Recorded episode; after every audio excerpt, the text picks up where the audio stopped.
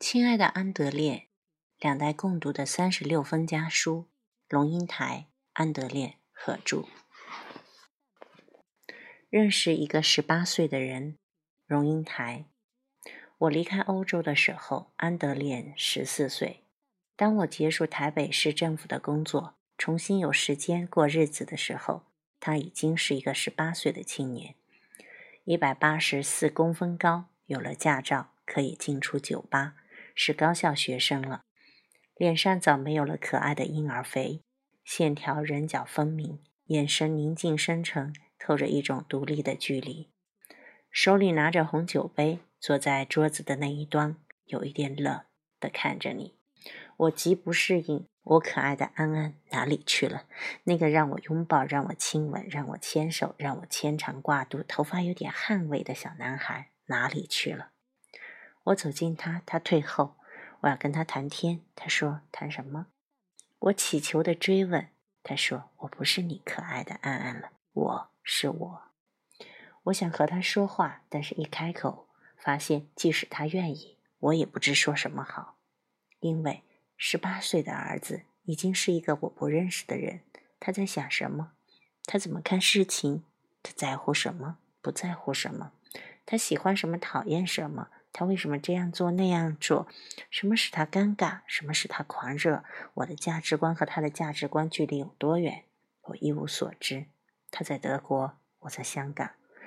电话上的对话只能这样：“你好吗？好啊。学校如何？没问题。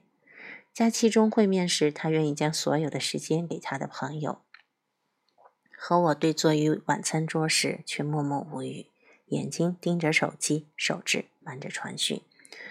我知道他爱我，但是爱不等于喜欢，爱不等于认识，爱其实是很多不喜欢、不认识、不沟通的借口。因为有爱，所以正常的沟通仿佛可以不必了。不，我不要掉进这个陷阱。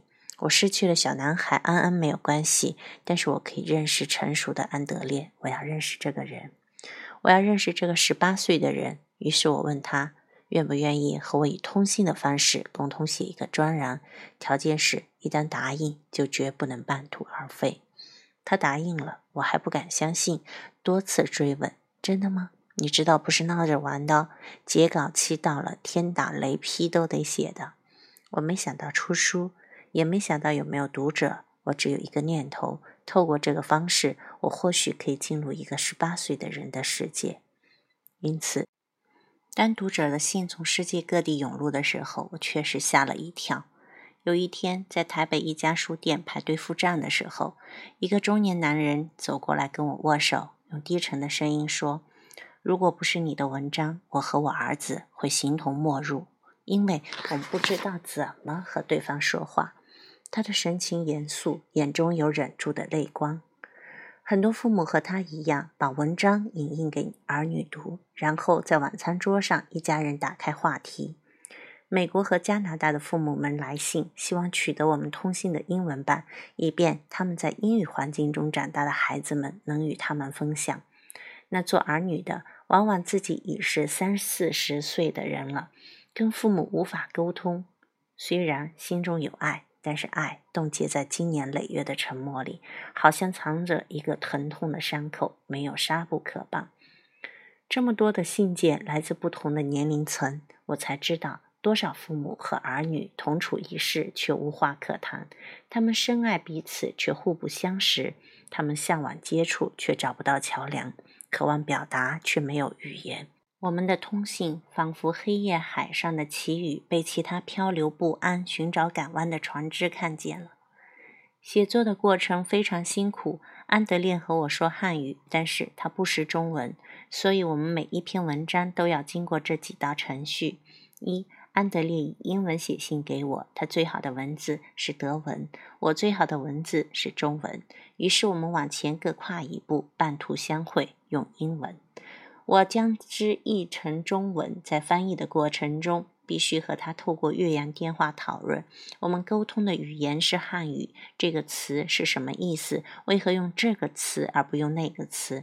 这个词的德文是哪个？如果第二段放在最后，是不是主题更清楚？我有没有误会你的意思？中文的读者可能无法理解你这个论点，可否更详细的解释？我用英文写回信传给安德烈看，以便他作答。我将我的英文信重新用中文写一遍，只能重写，不能翻译，翻译变坏。四大程序里，我们有很多的讨论和辩论。我常批评他文风草率，不够具体；他常不耐我吹毛求疵，太重细节。在写作的过程里，我们人生哲学的差异被凸显了。